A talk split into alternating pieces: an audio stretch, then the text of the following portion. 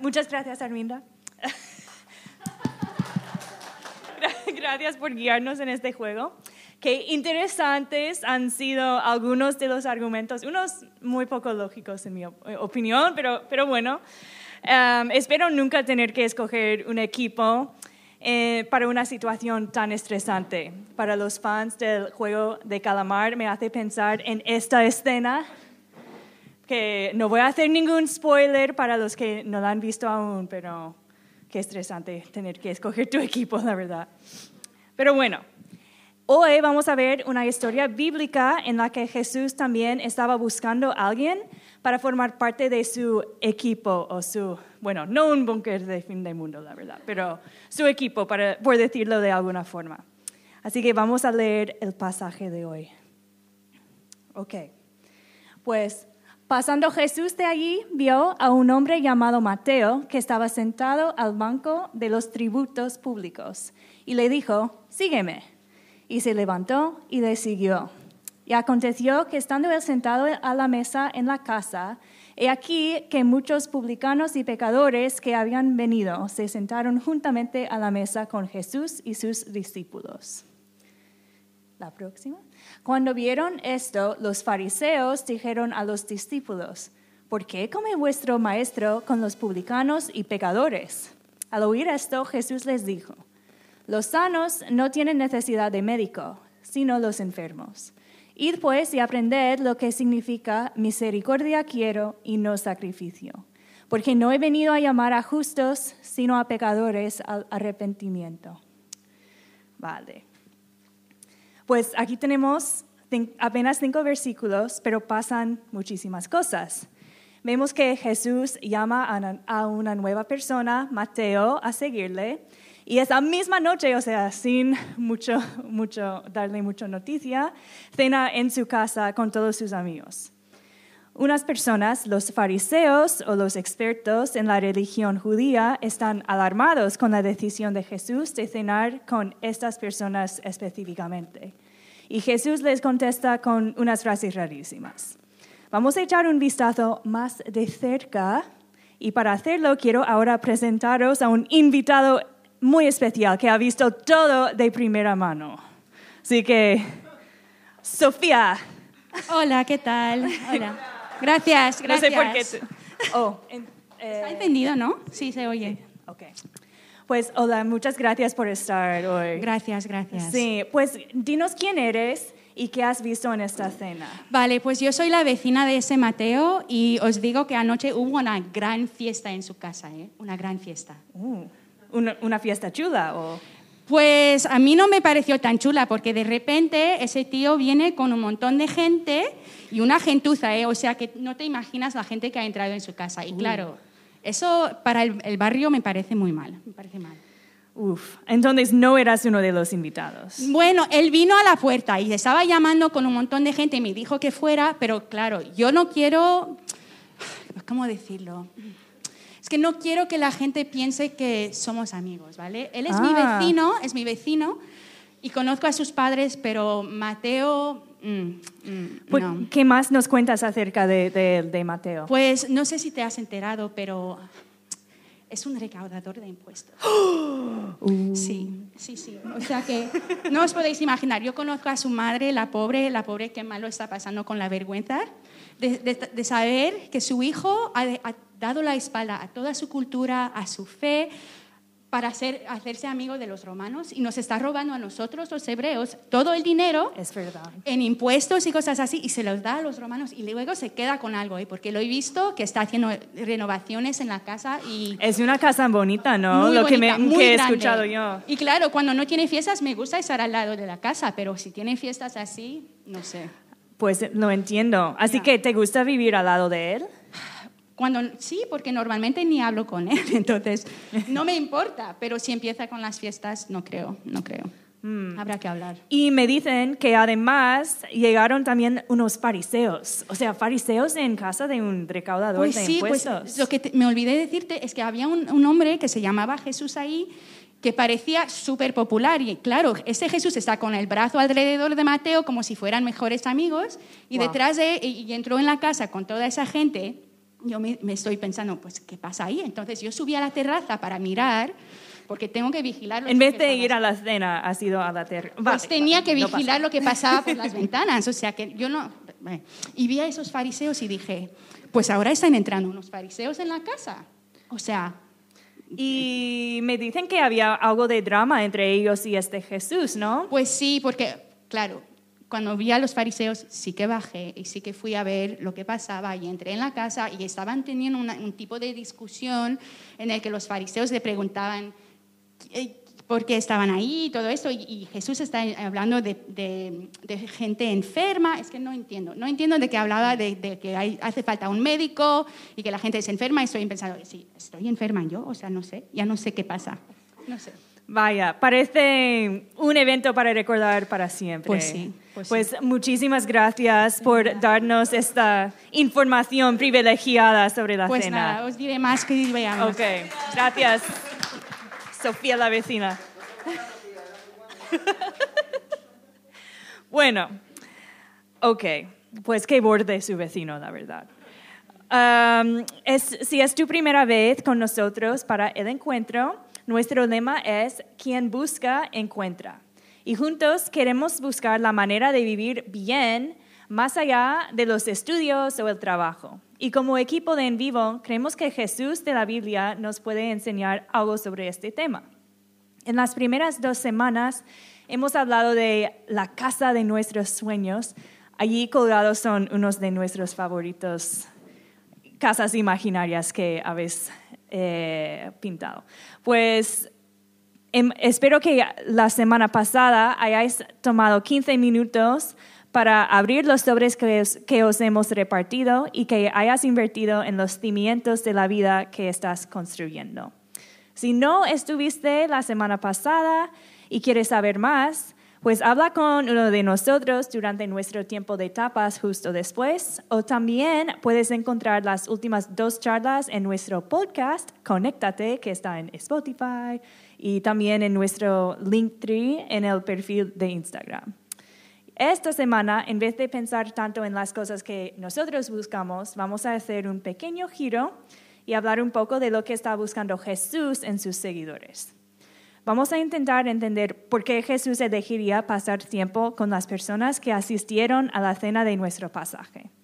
Así que, si leyéramos todo el capítulo de Mateo 9, no está ahí, no sé por qué visto hacia atrás, pero se encuentra este, este pasaje en el capítulo de Mateo 9 y si lo leyéramos veríamos que en este mismo pueblo, al lado del mar de Galilea, poco antes ese mismo día, Jesús había predicado y sanado a un paralítico en una casa llena de espectadores.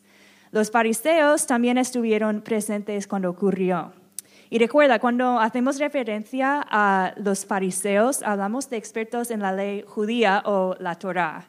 La Torá son los primeros cinco libros del Antiguo Testamento y en estos se encuentran los diez mandamientos, las historias de Moisés, Abraham, Noé, Jacob, muchísimos más.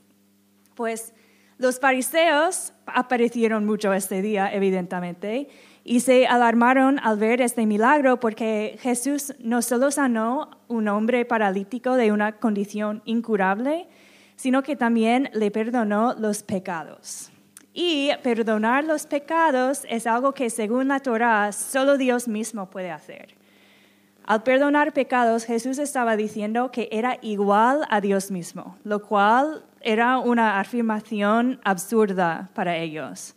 Pues en su cultura, si no estaba diciendo la verdad, eso merecería un castigo muy fuerte y probablemente la muerte, porque ser monoteísta era y es la norma más importante de toda la, religión judaica.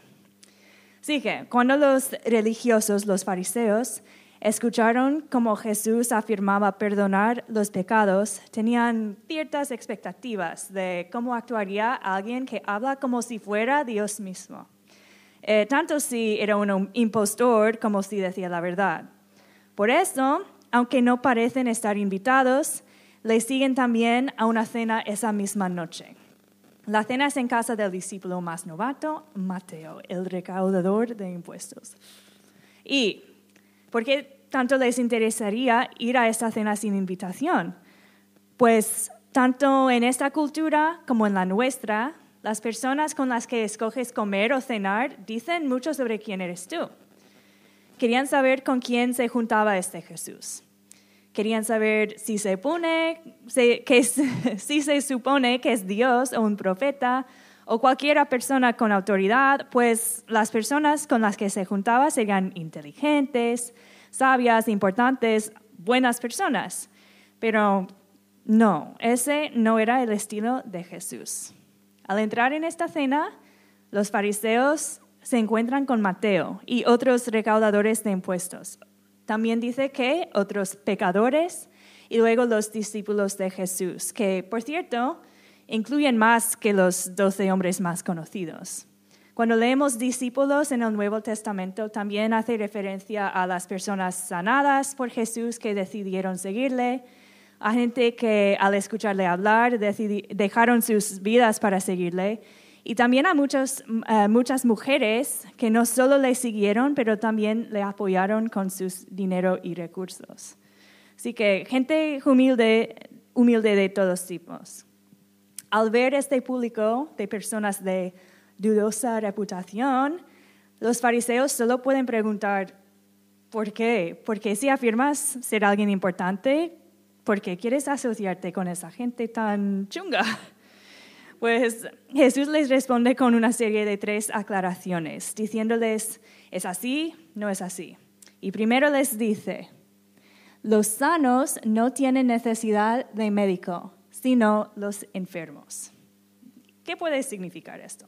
Pues es muy lógico y muy cierto, ¿no? ¿Van a buscar un médico las personas que ya se creen sanas? No. Alguien que no reconoce su necesidad de algo no busca nada. No creo que los fariseos pudieran discutir esta, esta lógica. Así que vamos a seguir viendo. También les responde, misericordia quiero y no sacrificio. Y aquí les habría dado un parraque a los fariseos, porque la Torah incluye muchas referencias a cómo sacrificar animales o productos de gran valor correctamente para poder merecer el perdón de Dios. Pero Jesús dice que no son los sacrificios que quiere Él, sino misericordia. Así que Jesús dice sin ningún tipo de repar a la cara de alguien que estudia la ley religiosa como vocación que puedes seguir la ley a pie de la letra, pero si en tu corazón no eres capaz de aceptar misericordia inmerecida o mostrar compasión sincera hacia otras personas, algo te falta. Y mientras aún se recuperaban, Jesús concluye con esto. Porque no he venido a llamar a justos, sino a pecadores. Según la Biblia, un pecador es cualquiera que no ha sido capaz en todo momento de seguir la ley divina de Dios. Si has leído la Biblia, y sobre todo el pasaje del Sermón del Monte que estaba dentro de los sobrecitos la semana pasada, ya sabrás que seguir la ley divina en todo momento es imposible para todos. Pero igual los fariseos en muchos casos afirmaron ser justos y nunca habrían querido eh, considerarse pecadores. Al decirles que buscaba pecadores y no a justos, Jesús les habría insultado mucho, en plan, no, no estoy aquí para ti, o sea, tú fuera, tú no llegas a mi búnker pues no estaba buscando a los buenos para formar parte de su, de su grupito, sino a los, no sé, los serial killers o... No, no lo sé. Pero bueno, pensando en el juego de esta noche, si de verdad quieres sobrevivir y tener éxito como un líder, ¿qué razón hay para buscar personas que son traidores y egoístas, quienes solo piensan en cómo salir adelante en la vida? Pues Mateo, el recaudador de impuestos, era una de las personas más odiadas en todo su pueblo, y con buena razón, como nos ha explicado su vecina. Ah, pero cuando Jesús le llamó y le dijo, sígueme, algo increíble pasó, porque lo hizo. Dejar su vida privilegiada como recaudador de impuestos y sin muchos amigos para ayudarle, y en una civilización de mucha pobreza, pues esto no era una decisión simple o fácil, pero estaba dispuesto a hacerlo. Eso significa que Mateo se dio cuenta en algún momento de que algo dentro de él no estaba del todo bien. Faltaba algo y estaba dispuesto a aprender, a arrepentirse y a aceptar la compasión de Jesús. Estaba, estaba dispuesto a crecer. Ya ves que citamos mucho las palabras que tenemos en las, eh, nuestras paredes. Pero crecer es una de nuestras palabras aquí en En Vivo porque pensamos que cada día se puede aprender algo nuevo. Pues si tú eres capaz de seguir creciendo, creemos que Jesús te está buscando a ti también y te llama a seguirle. Entonces, ¿qué busca Jesús en un seguidor ideal? Jesús busca personas enfermas o personas que reconocen que algo dentro de sí mismo no está del todo bien y desean ser sanadas. También busca personas que reciban misericordia inmerecida, personas que no sean perfectas, sino pecadoras. El truco es que somos todos personas así. Alguien que se cree perfectamente sano en todos los sentidos, que se considera digno o siempre capaz de ganar el perdón por su propia cuenta y que se cree totalmente justo en cada momento de su vida, alguien como los fariseos, pues no está siendo muy honesto consigo mismo. Y tengo que deciros que en mi pasado esa he sido yo. Yo era esta persona que pensaba que podría ser lo suficientemente buena, que merecía formar parte de un grupo especial o exclusivo, de los más buenos de la historia del mundo. Y si yo hubiera estado en esta escena, me habría puesto al lado de, los fariseos, la verdad. Yo nunca veía, la necesidad de formar parte de una comunidad de cristianos porque os digo de verdad que pensaba que no era necesario en mi caso.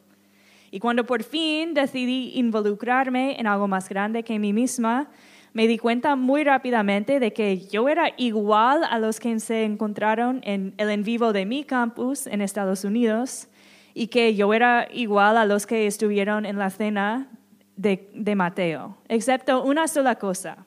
Yo no estaba dispuesta a crecer y la mayoría de ellos sí. Y esto para mí era la clave. Porque creo que la invitación de seguir a Jesús existe para todo ser humano pero la realidad es que alguien que se cree perfecto nunca la va a aceptar.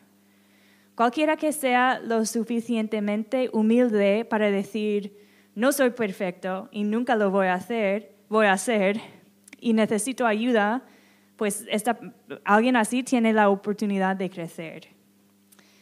Bueno, esta semana quiero que sigáis pensando en esta escena en la casa de Mateo. Cuando medites o escribas en un diario o simplemente en el momento que tomas esta semana para reconectar contigo mismo, que espero, de verdad, un, un momento aquí, espero que todos tomáis este momento para, para reconectar contigo mismo. Puede, puede que sea por meditación, Ana Karen, o por cualquier otro método, pero es muy importante. Así, pero cuando lo hagas esta semana, quiero que cierras los ojos e imaginas esta escena, la comida, las personas contigo alrededor de la mesa. Y si estuvieras allí, ¿con quién estarías sentado? ¿Te sentarías con los recaudadores de impuestos? O sea, los peores de los peores. ¿Con Sophie en la terraza de al lado, juzgando a los demás? con los fariseos, como yo en el pasado, completamente confundido con las respuestas de Jesús. Si eres un ser humano que respira, creo que a Jesús le gustaría que te sientes a su lado para disfrutar de la noche. Así que os dejo con la pregunta, ¿qué tiene que cambiar dentro de ti para que te sentaras con Él?